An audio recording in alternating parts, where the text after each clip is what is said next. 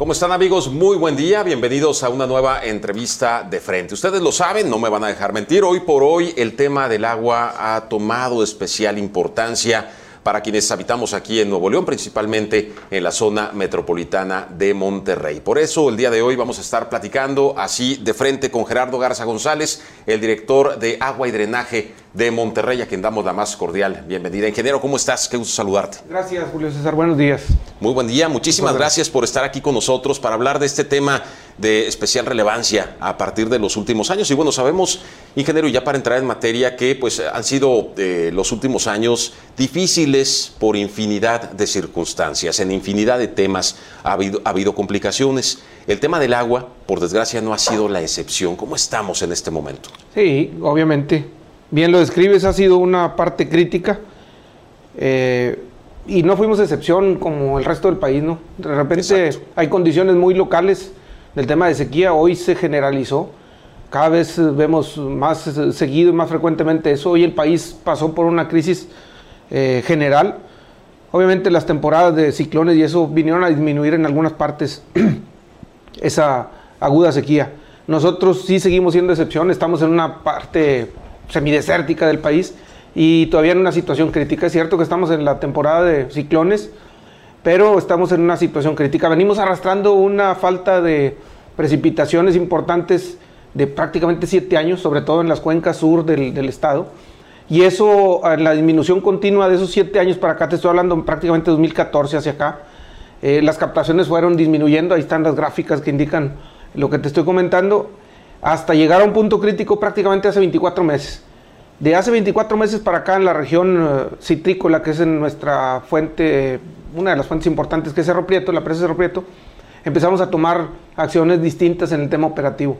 Viendo que la complejidad se avecinaba, eh, empezamos a cambiar la política operativa y esa presa siguió disminuyendo hasta llegar ahorita a un nivel muy crítico en el cual no se había eh, puesto desde que fue concebida o desde que fue construida de los 80 está en su nivel más bajo, ¿no? Y repuntó con estas pocas lluvias de los últimos ocho días prácticamente dos millones de metros cúbicos, que significan dos días de abasto, así en términos generales, dos días de abasto a la población. prácticamente nada.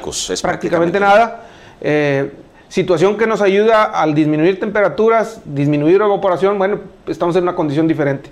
Seguimos en una situación crítica. El resto de las fuentes que son, eh, eh, perdón, Cuchillo y La Boca, tiene niveles aceptables para la temporada en la que estamos, ¿no?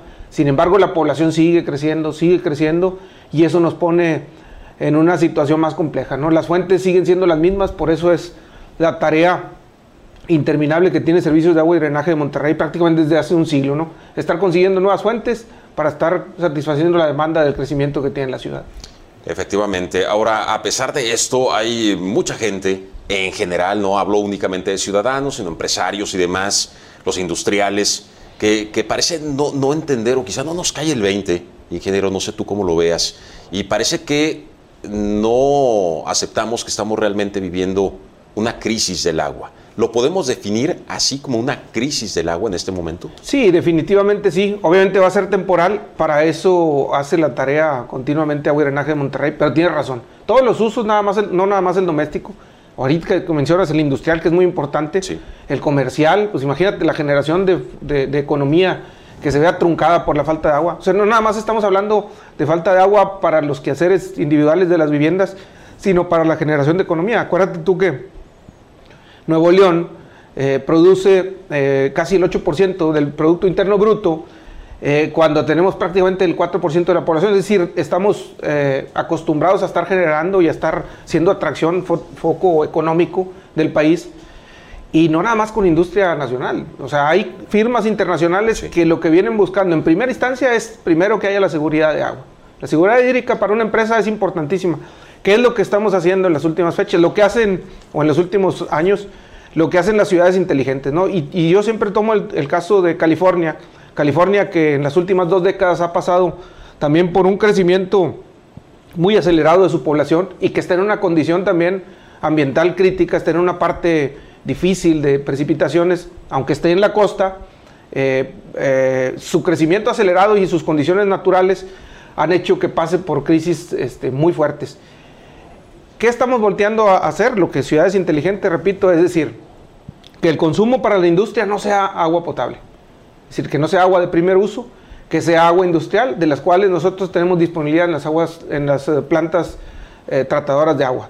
Tenemos agua suficiente para darle a la industria el 100% de lo que tiene en Monterrey. Obviamente no hay procesos que no toleran eh, tener agua reciclada o agua, agua de reuso, pero las que sí, y ahí es donde toma mucha relevancia, donde las cámaras, tanto CAINTRA y CANACO, que interfieren o intervienen con nosotros y hacemos intercambio de información para poder dar la información necesaria y que ellos vayan por agua de reuso. Que eso nos permite tener las fuentes, sean pozos o sean presas, en condiciones estables, es decir, para poder seguirle dando agua a la población de primer uso, que es a final de cuentas, eh, como lo marca la ley y la constitución, pero además, un además del derecho humano, pues la necesidad que tenemos de la higiene, del eh, tomar agua, del bañarnos, del producir, el, eh, tener alimentos en la vivienda. Entonces la combinación del agua residual tratada, que para que la industria ahí empiece a enterarse con eso, la combinación de la eficiencia que nosotros que depende 100% de nosotros, de, cómo evitar este, fugas, de cómo tener medidores en regla, de cómo tener los contratos, que hoy tenemos cerca de 100 mil personas que no tienen contratos y esos pues obviamente no tienen el cuidado del agua. Generalmente eh, vinimos adoptando una cultura del agua de prácticamente ya cuatro décadas eh, de una manera muy paulatina. Sí el regiomontano está acostumbrado a cuidar el agua, creo que nos hace más tarea, nos hace falta hacer más tarea para todavía seguir disminuyendo. Te digo por qué sí estamos acostumbrados. Eh, los datos de la Comisión Nacional del Agua, que son el que maneja, el que regula el agua a nivel nacional, eh, maneja el consumo promedio en litros habitante por día. Un ser humano consume en promedio en México 250 litros habitante día. Estoy hablando del uso doméstico. En Monterrey o en Nuevo León estamos sobre los 105 litros habitante día. Es decir, estamos muy por debajo de la media de lo que el país está consumiendo. Quiere decir que aún así sigue siendo mucho. ¿Podría reducirse más? Todavía la Organización Mundial de la Salud, que es el que maneja los parámetros para poder tener las necesidades que ahorita mencioné cubiertas para un ser humano, dice entre 50 y 100 litros habitante día. Entonces, en un número aceptable, 80 litros habitante día sería genial para nosotros. Eso estoy hablando de la tarea de la población. La tarea de nosotros como administradores del agua, servicios de agua y drenaje de Monterrey es lo que te estoy comentando subir nuestra eficiencia física, que hoy está nada más en el 70%, es decir, se nos fuga agua en las redes de distribución, nos roban agua en los acueductos, hay gente que no tiene contratos, que, nosotros llamamos eh, clandestinos de alguna manera. Entonces, al subir esa eficiencia, obviamente nosotros tenemos más cantidad de agua para más gente. O es decir, hoy lo que tenemos que hacer es el crecimiento de la población, a mayor gente con la misma agua nos tenemos que cubrir. Claro. Obviamente tenemos que seguir la tarea, como te decía, la consecución de fuentes. Está en construcción una nueva fuente alterna, que es una fuente superficial, que es la presa Libertad. Va a aportar nada más 1.800 litros por segundo. Imagínate si te digo yo que el uso público, los riegos de jardines, municipios y todo lo que para embellecer la ciudad, se lleva más de un metro cúbico por segundo o mil litros por segundo. Imagínate que la presa Libertad fuera construida para eso, se iba a acabar nada más con el uso público prácticamente. ¿Qué tenemos que hacer también ahí? Repito otra vez, ir eh, y afortunadamente los uh, municipios o los, uh, los ayuntamientos, los, los, alcaldes, se sumaron muy favorablemente a la tarea desde el año pasado. Con la pandemia sucedieron dos cosas muy importantes. Cuando anunciamos el tema del incremento del uso doméstico, del agua del uso doméstico por el tema de lavarse las manos, la higiene que hoy la Secretaría de Salud nos sigue conminando a hacer, se nos dispararon eh, prácticamente los consumos entre un 20 y un 25%. Hace cuenta que entramos en verano que este es nuestro disparo más o menos típico por el tema de incremento de temperaturas, que para nosotros son los meses sin R, lo que siempre hemos dicho, ¿no? Junio, julio y agosto son para nosotros críticos, de, bueno, desde mayo, ¿no?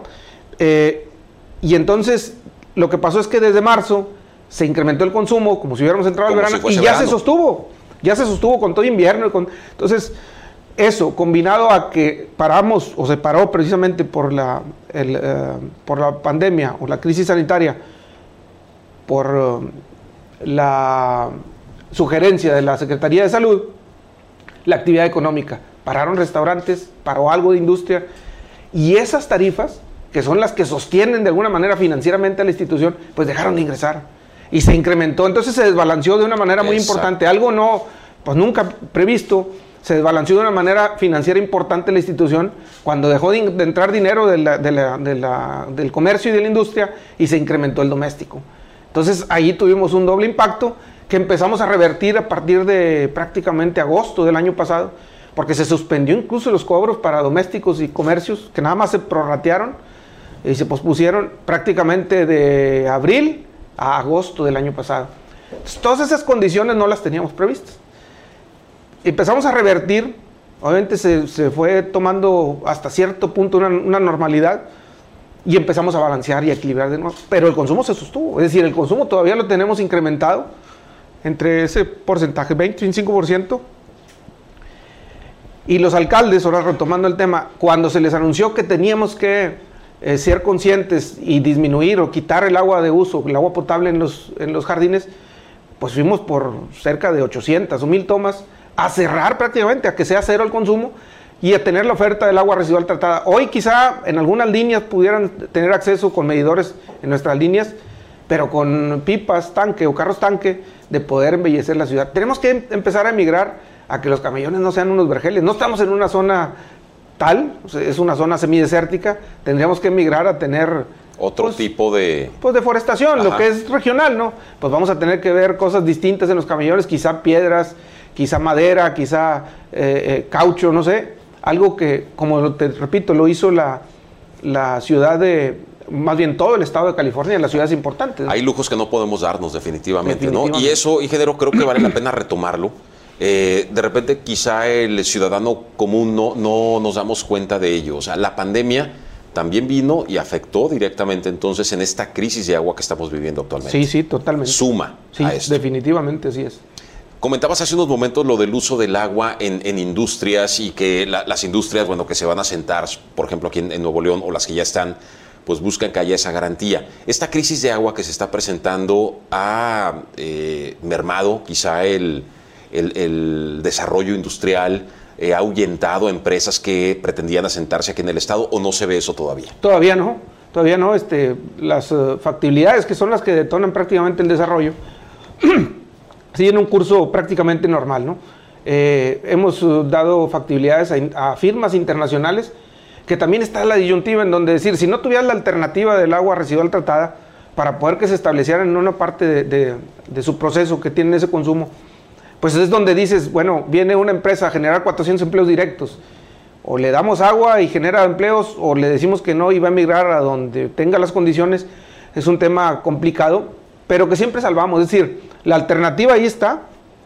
El agua residual tratada nos ha hecho que dos firmas internacionales que se van a poner hacia el norte de la zona metropolitana estén hoy volteando a ver Monterrey como una parte segura en el desarrollo de su, de su actividad. Y las dos son internacionales ambas. Las dos venían de rebotar información en Tamaulipas y en Coahuila. Y la única, la, toma de decisión para, para estar en Nuevo León fue que hay agua. Eso es. Entonces, de ahí ves la importancia del tener agua en las redes, ¿no? Efectivamente. Y, todo tipo de agua. Te hablo del agua de primer uso o, el agua, cruda. Hay, agua. Nosotros este, somos eh, eh, productores de agua cruda, es decir, agua sin potabilizar para una parte de, la industria que estamos disminuyendo. De agua potable, que es la que consumimos todos los ciudadanos. De agua negra para producir electricidad, es decir, de drenaje. De agua residual tratada para los procesos de la industria. Es decir, toda esa gama de productos hacen que la seguridad y de la economía siga vigente en Nuevo León, ¿no? Claro, ingeniero, me queda una duda. Hace unos momentos hablabas de cambiar la política operativa. Sí. ¿En sí a qué, a qué te refieres con esto? ¿En qué consiste? Mira, así a grosso modo, eh, la zona metropolitana es abastecida por tres fuentes superficiales que son la boca, cerro prieto y cuchillo. ¿sí? Son las presas. Pero también está combinada con eh, agua subterránea, agua del eh, acuífero de Mina, hacia el norte de la zona metropolitana, y agua del acuífero Buenos Aires o Huasteca, junto con agua de la Sierra Madre que viene del manantial Estanzuela, de Cola de Caballo y del túnel San Francisco. Todas esas fuentes se combinan y llegan a un anillo de transferencia, eh, un, tubo, dos anillos de transferencia, uno en el primer cuadro de la ciudad y otro hacia las afueras que parte desde la potabilizadora San Roque y rodea la zona periférica norte, por allá por Apodaca, Escobedo, El Carmen, hasta llegar prácticamente a la punta de allá con García, falta el cierre acá de Santa Catarina García. Esos dos anillos de transferencia hacen que toda el agua de esas fuentes que te mencioné ahorita se puedan combinar. Llegan agua de todas las fuentes y, pueden girar a favor o en contra de las manecillas de reloj y esas son las que distribuyen a los 5.7 millones de habitantes. Bueno, hoy no a todo el estado, a los 4.7 de la zona metropolitana. Si se apaga una de esas fuentes, hoy ya no somos capaces de satisfacer la demanda porque está prácticamente ya la demanda topada con esas fuentes. Tenemos una oferta en, curso que es Presa Libertad, que va a venir a aportar los 1.800 litros por segundo. Si apagamos una fuente que es ahorita Cerro Prieto, deja de llegar ese volumen que ahorita prácticamente es el 15% de toda la demanda de la, población. Hoy nuestra demanda promedio diaria es 15.500 litros por segundo. Entonces, si dejamos de traer 2.200 de Cerro Prieto, pues obviamente el sistema nota eso. Eso es lo que nosotros decimos, bueno, quizá vamos a tener suspensión del servicio de 11 horas de un día a 5 horas del otro, porque ese volumen deja de llegar. ¿Cómo subsanamos ese déficit? Bueno, hay pozos en la zona metropolitana que equipamos, en todo, distribuidos en la zona metropolitana y otros en el primer cuadro de la ciudad, específicamente en Macroplaza, que van a subsanar esa falta de 2.000 litros por segundo que llega a Cerro Prieto. Nosotros vamos a llegar a, aportar 1.500, 1.600 litros por segundo, es decir, disminuir ese déficit. Pero eso es prácticamente emergente, es decir, son acuíferos que no pueden estar explotándose seguido porque se van a desestabilizar. Lo que nosotros llamamos la explotación consciente o, ambiental de un acuífero. Es decir, el riesgo que tiene un acuífero al ser sobreexplotado es muchísimo y es prácticamente irrevertible. Es decir, si vaciáramos todos esos huecos del, del acuífero y sobreexplotáramos, tiene riesgo de contaminarse quizá con otro tipo de agua que no tenga calidad potable. Y entonces la reversión prácticamente es imposible o a muy largo plazo. Entonces tenemos que estar explotando de una manera, por eso decía yo la política operativa la empezamos a cambiar. Es decir, a Cerro Prieto le empezamos a dejar de extraer el volumen necesario para seguir reservándolo hace prácticamente 24 meses. Si no hubiéramos hecho ese cambio, quizás Cerro Prieto ya estuviera agotado. La disminución de presiones en la zona metropolitana, que es un tema de ingeniería y último, y último ah, eh, modelo eh, tecnológico, para poder estabilizar la presión antes, ¿qué pasaba? Fíjate. Obviamente bombeamos nosotros y tenemos una capacidad de prácticamente 1.200.000 litros de almacenamiento en nuestros tanques. Se llenan los tanques con bombeo toda la noche. Y, en durante el día, pues obviamente a gravedad distribuyen el agua en la zona metropolitana. Pero la naturaleza es la naturaleza, es decir, un tanque en la parte alta y en la parte más baja que distribuye ese tanque su zona de presión, pues eh, en la parte más cerquita al tanque, en la parte alta tiene menos presión, en la parte baja por, física tenemos mucha más presión. Hoy estabilizamos esa presión con válvulas inteligentes, es decir, con válvulas que pueden regular la presión y estabilizarla las 24 horas. Hoy la presión es constante en toda la ciudad. ¿Qué pasaba en las madrugadas? Cuando no hay demanda, la presión aumenta y las fugas que eran quizá un goteo, pues se volvían claro chorros continuos.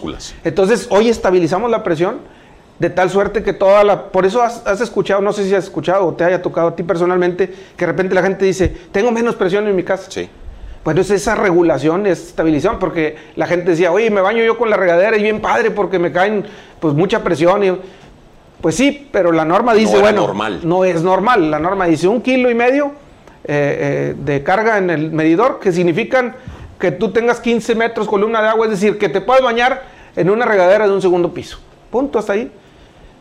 Lo que estábamos haciendo es que el exceso de presión, que también es energía desperdiciada, pues hacía que, te repito, esas fugas y al abrirte una, una llave, en lugar de que se salieran 20 litros por minuto, pues a lo mejor salían 28 y estamos desperdiciando agua que, no es, que no es normal, ¿no? Claro, ahorita mencionabas eh, lo de los cortes.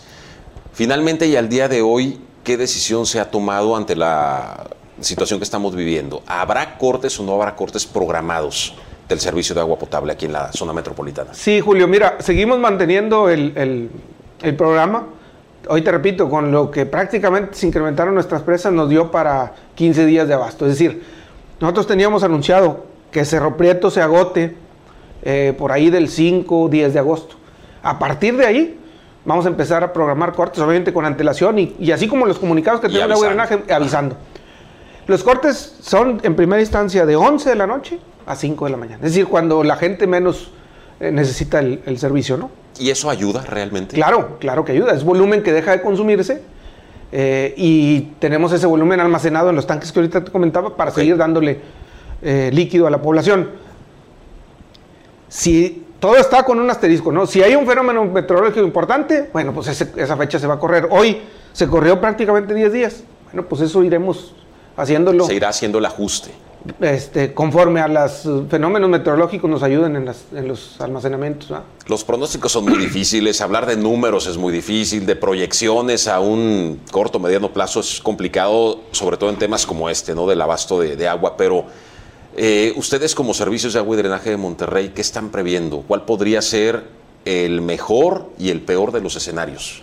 Sí, mira, bueno, el peor obviamente es que las fuentes se agoten y que y que no nada más se rompió ese agote, pudiera ser la boca que está en un gran riesgo porque es un volumen muy pequeño. Eh, ya entramos a las temporadas. Esa, esa cuenca para nosotros es muy predecible, muy, muy predecible. Es una cuenca muy pequeña. La boca prácticamente es para nosotros un tanque de regulación del sistema. Se llena todos los eh, septiembre, está llena prácticamente. Hoy la empezamos a ver repuntando. La proyección no puede ser tan a corto plazo, Julio. Eh, es decir, las ciudades y una ciudad tan importante como Monterrey, lo que representa ahorita lo comentamos para el país, tiene que tener una proyección de décadas. lo que está gestado 2015, que es el plan hídrico 2030 en su primera etapa, y 2050, tiene que ver con todo lo que te comenté. Yo, yo no nada más ir por nuevas fuentes, es decir, si seguimos haciendo la tarea como antes y seguimos desperdiciando y, y haciendo dispendio de agua en el riego de jardines y que la industria tome agua potable para sus procesos, no nos va a alcanzar, no, nos va a alcanzar ni el agua de mar. Con esas eficiencias que hoy tenemos, o sea, te estoy hablando, agua y drenaje de Monterrey tiene una eficiencia física del 70. Afortunadamente, también Regiomontano tiene una cultura de pago y tenemos una eficiencia comercial del 95%. Si no, la institución no, hubiera sido capaz de, de, alcanzar todos esos proyectos que ha venido haciendo con el tiempo. Tenemos que esforzarnos para entrar en la legalidad. Es decir, no puede haber 100 mil medidores o 100 mil usuarios sin medidor. Pues no, se puede, no puede ser que la industria se robe el agua, no puede ser, decir, la tarea la tenemos que hacer todos. Sí, nosotros como administradores, levantar nuestra eficiencia física, claro. Eh, pero tener conciencia, todos, todos somos eh, corresponsables en el tema de la cultura del agua, no nada más los que administramos, ¿no? Que también te voy a decir algo, los que administran el agua, es que hay que ver que atrás de la llave no nada más está gente que, instala tubos, sino hay químicos, hay biólogos, hay doctores, hay abogados, hay contadores, toda una disciplina para poder manejar el agua. O sea, imagínate un biólogo que tenga que estar asegurando la calidad del agua todos los días en diferentes puntos de nuestra red en todo el estado pues eso tienes que cumplir con la norma 127 que marca la Secretaría de Salud. Imagínate el riesgo tan tremendo que tenemos para darle agua a la población, que tú puedes tomar la llave y no va a pasar nada. Nuevo León sigue manteniendo ese alto nivel, creo que estaba hace algunos años todavía en primer lugar en cuanto a potabilidad. Sí, todavía, todavía. el 99%. Sí, sí, sí, prácticamente toda el agua de su red se puede tomar. Y, y eso de asegurar 24-7, o sea, lo que estamos diciendo ahorita es para no tener 24-7, el agua no se está acabando. Es decir, nos está rebasando la demanda, que eso es diferente, ¿no? Pero, pero el agua no se va a acabar. Lo que sí tenemos que hacer es conciencia para poder tener el servicio 24/7. Yo te voy a decir, Julio, ciudades importantes en México, con 24/7 no hay. Podrá haber 8 o 10 ciudades, quizá muy pequeñas, que sí tengan 24/7, pero potabilidad en la llave, no. Cero. Es Monterrey es único. Entonces, tendremos que ser, seguir siendo corresponsables toda la sociedad para mantener ese servicio. Es incómodo y entiendo yo y voy a entender a la población que no tiene agua. Quizá tú lo viviste en los ochentas. Sí. Eh, qué incómodo es que antes te decían, tienes agua de 6 de la mañana a 8 de la mañana. Y nada más. Y, y, también, qué bueno el espacio, te lo agradezco porque te voy a hacer un comentario bien importante. La gente cree que cuando nosotros suspendemos el servicio, baja el consumo y no es así. La gente tiende por esa alarma que dice, bueno, vamos a van a, cortar el agua, junten el agua Después juntan en recipientes que no son adecuados para ello y para cuando por algún tema se contaminó y, terminan vertiéndola al jardín o al otro lado, me explico. Entonces el consumo se mantiene, contrario a lo que la gente puede decir, es que no hay agua y el consumo bajó, no, no, no pasa así. Eso, es algo que la gente tiene que visualizar porque ante la alarma, bueno, pues nadie quiere quedarse sin agua, ¿no? Y, ante una situación como esa, entonces, ¿qué habría que hacer? Bueno, obviamente hay eh, elementos que son precisamente eh, exclusivos para eso, es decir, los tinacos, que empezaron a dejar de verse en las casas de, Nuevo León. eh, un tinaco es precisamente para eso, ¿no? Tienes tu volumen almacenado para poder tener todas tus demandas cubiertas. Pero seguimos siendo conscientes con eso. es decir, si tú quieres con tu tinaco regar el jardín, pues no te va a alcanzar el agua para lavar los platos, quizás para bañarte. O sea, como quiera tenemos que hacer. Ahora, el reuso o, las eh, prácticas individuales en cada, en cada vivienda, no nada más lo que agua y drenaje, eso nos suma. Es decir, el reuso en tu casa. Si el agua de la regadera que pudiste aprovechar porque la gente abre y, quiere meterse hasta que esté caliente, pues a lo mejor ahí se desperdiciaron 40 litros. Si tú la almacenas, pues a lo mejor tienes agua para el sanitario, para el trapeador, para la lavadora. Todas esas cosas suman para nosotros, todas suman. Ingeniero, yo, yo he escuchado, igual eh, seguramente ustedes también les, les ha pasado eh, en estos últimos días, en donde se ha dicho que con la poca lluvia que ha caído, ha aumentado, y lo mencionabas tú hace unos momentos, ¿no? empieza la presa La Boca en Santiago, por ejemplo, a incrementar poquito a poquito ahí su nivel de almacenamiento. Esto como que genera un exceso de confianza en la gente. Dice, ah, bueno, ya tenemos más agua. Pero en el caso específico de La Boca, tengo entendido que es de toda la cantidad que hay almacenada, es mínima la cantidad que realmente se puede potabilizar y que hay una cantidad en su mayoría que es agua eh, podrida, como le, como le llaman, y que es imposible de que se pueda reusar. Sí, claro. ¿Esto, ¿Esto es real? Sí, ¿Esto claro. es así? Sí, tiene un volumen aprovechable nada más. Tiene un volumen aprovechable. Digamos lo que está encimita, digámoslo así. Sí, de los 40 millones de metros cúbicos que almacena la boca, prácticamente 16 no se pueden usar. Es decir, estamos hablando nada más se usan 24. Si así fuera como quiera tú, Julio, si fuera el caso de aprovechar los 40 millones de metros, es decir, vamos a ver en un caso hipotético la presa de la boca totalmente seca. Ese volumen, en 28 días, si sacáramos todo el agua de ahí, de las, para la zona metropolitana, en 28 días se acaba. se acaba. De llena a cero, en 28 días. Es decir, es muy poquito volumen. Máximo el que está no utilizable por el tema de asolves, pues mucho menos volumen. Es decir, la boca prácticamente, si operáramos todo ahí, si fuera posible así, en 15 días se acaba se la acaba. presa de la boca. Pero sí es, perdón, es muy complicado lo que dices tú. Eh, por eso el tema de la cultura del agua, llevarla a donde la han llevado la institución, teniendo agua 24/7 en la llave, es muy complicado. Teniendo, tú abres agua, abres la llave a las 2 de la mañana y hay agua, a las 3 de la tarde, a las 10 de la noche, entonces la gente piensa lo que dices tú, es, pues no, no se va a acabar el agua. No, sí se va a acabar. Exacto. En, en, ese momento solemos pensar los ciudadanos que es cuando, y no sé si sea injerencia realmente de agua y drenaje de Monterrey, eh, el hecho de las reparaciones en las eh, cortinas de, de, la presa, en las compuertas y demás. Pero en muchas ocasiones pensamos, bueno, quizá entonces es buen momento ahorita, a como está la situación, de hacer las reparaciones necesarias. Si llegase algún fenómeno importante que las llene, no andar después teniendo que vaciar por la cuestión de hay que vaciar para hacer reparaciones. Esto lo, lo, hemos visto en ocasiones anteriores.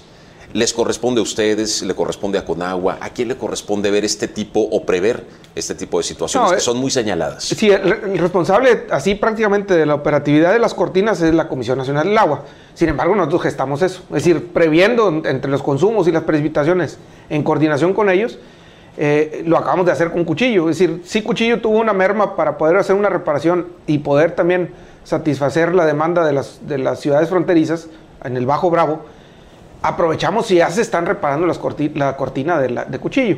Es decir, precisamente previéndolo para que no pase lo que dices tú. La boca también, a la boca se le han hecho muchas eh, reparaciones menores, pero que permiten no tener fugas en, en, sus instalaciones. ¿verdad? Sí, es coordinación entre agua y drenaje de Monterrey, que nosotros detonamos la, necesidad y, y, con agua atiende la reparación. Desde tu, punto, desde tu punto de vista, ingeniero, ¿es eh, viable? ¿Sería urgente renegociar este tema del trasvase de agua a, a, Tamaulipas ante una situación como la que estamos viviendo en Nuevo León? Sí, urgente no, urgente no, Julio, pero sí es viable. O sea, es decir, eh, tenemos que analizar ambas eh, situaciones actuales, tanto lo que hoy tiene Tamaulipas en su distrito de riego, como lo que tiene la zona metropolitana de Monterrey. Como cualquier convenio, acuerdo o, o, o trato, puede ser modificable, sin duda tiene áreas de oportunidad que tendrá que eh, tener como juez o como árbitro a la Comisión Nacional del Agua. Eso es innegable. Sí, el acercamiento entre ambas entidades, Nuevo León y Tamaulipas, como árbitro de la Comisión Nacional del Agua, yo creo que podemos llegar a acuerdos eh, importantes. Sin embargo, no es la solución. La solución son muchísimas cosas de las que hemos estado hablando. Es la multifactorial. Totalmente, totalmente. Una sola acción no nos va a hacer este, tener la solución eh, total para el tema del agua. ¿no?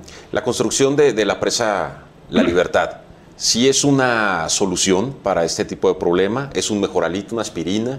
No, no lo podemos llamar como aspirina. Sí es una solución y otra vez es parte integral. Es parte de. Si hacemos nada más la presa libertad y no hacemos todo lo demás, tampoco va a funcionar. O sea, pero es sumarle oferta a esa demanda que nos alcanza y alcanza y alcanza.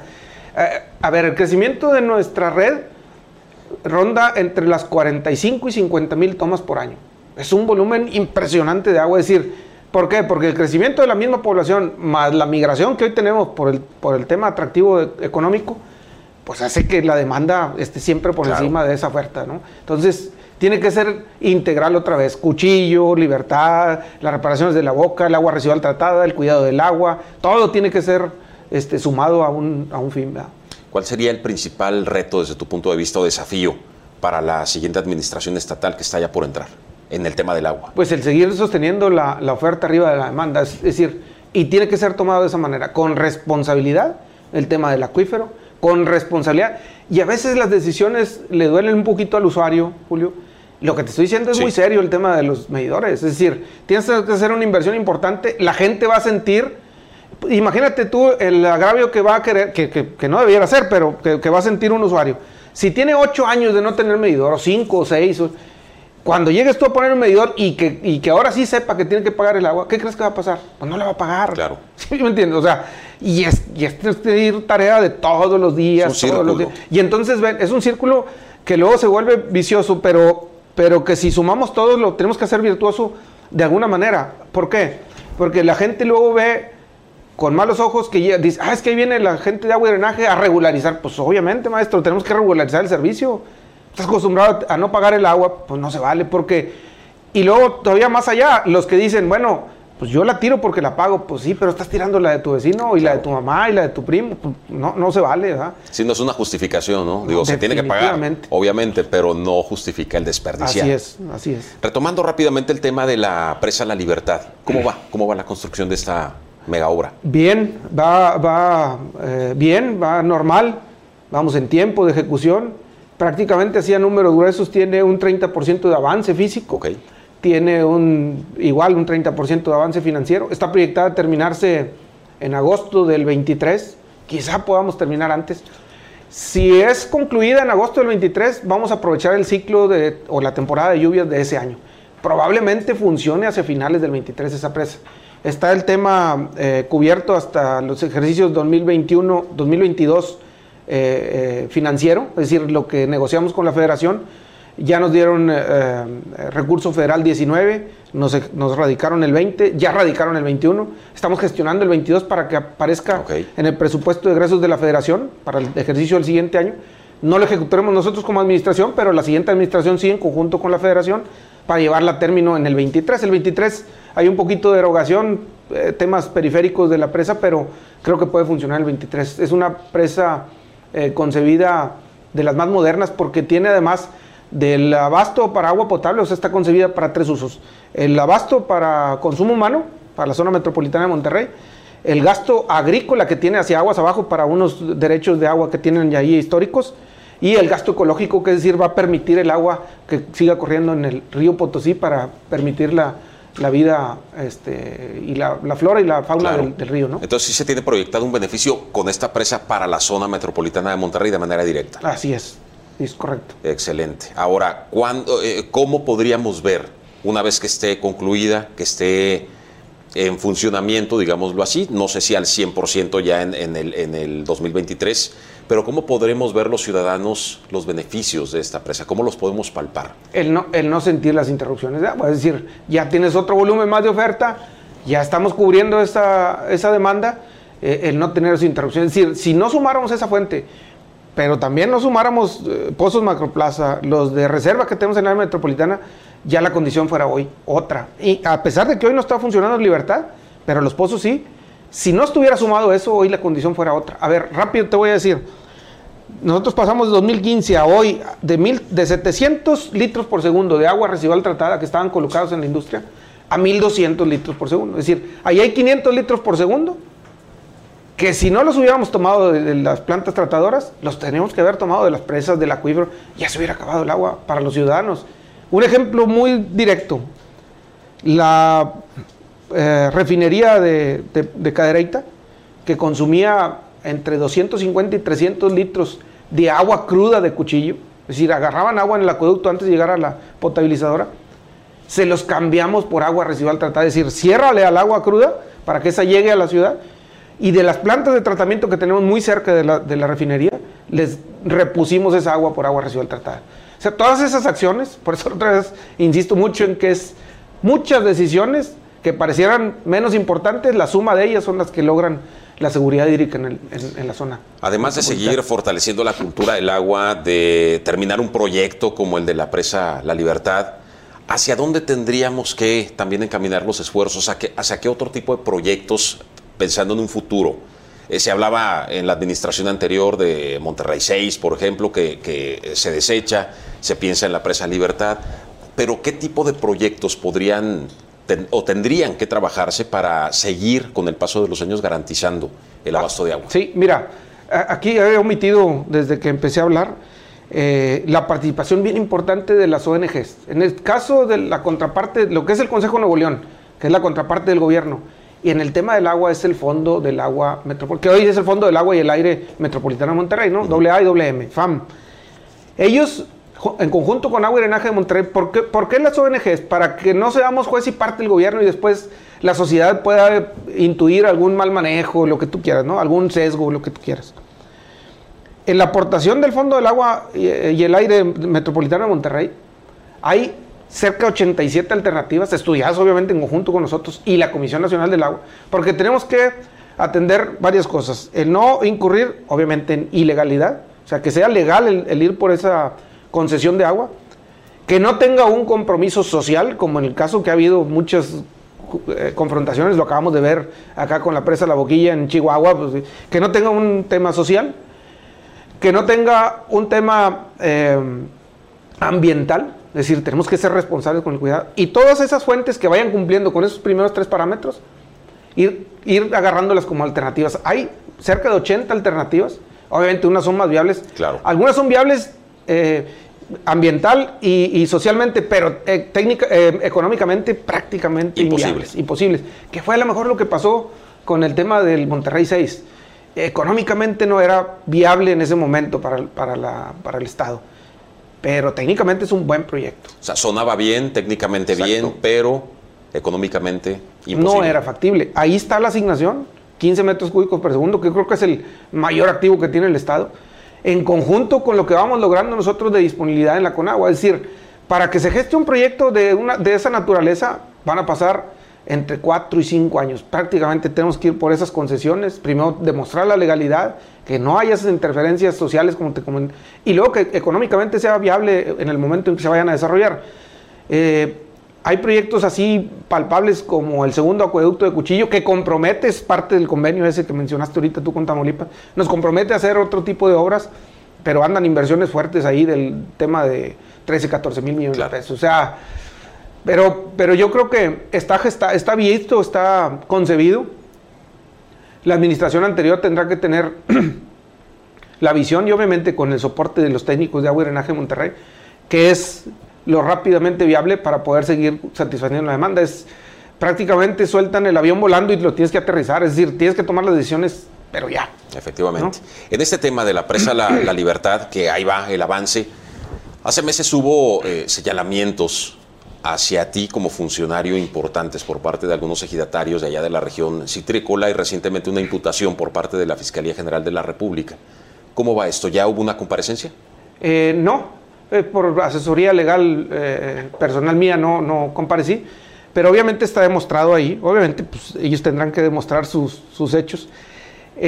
precisamente es, argumentan que no tiene nada que ver con la presa. Estamos hablando ya de la cuenca más abajo, que es allá con, con Cerro Prieto.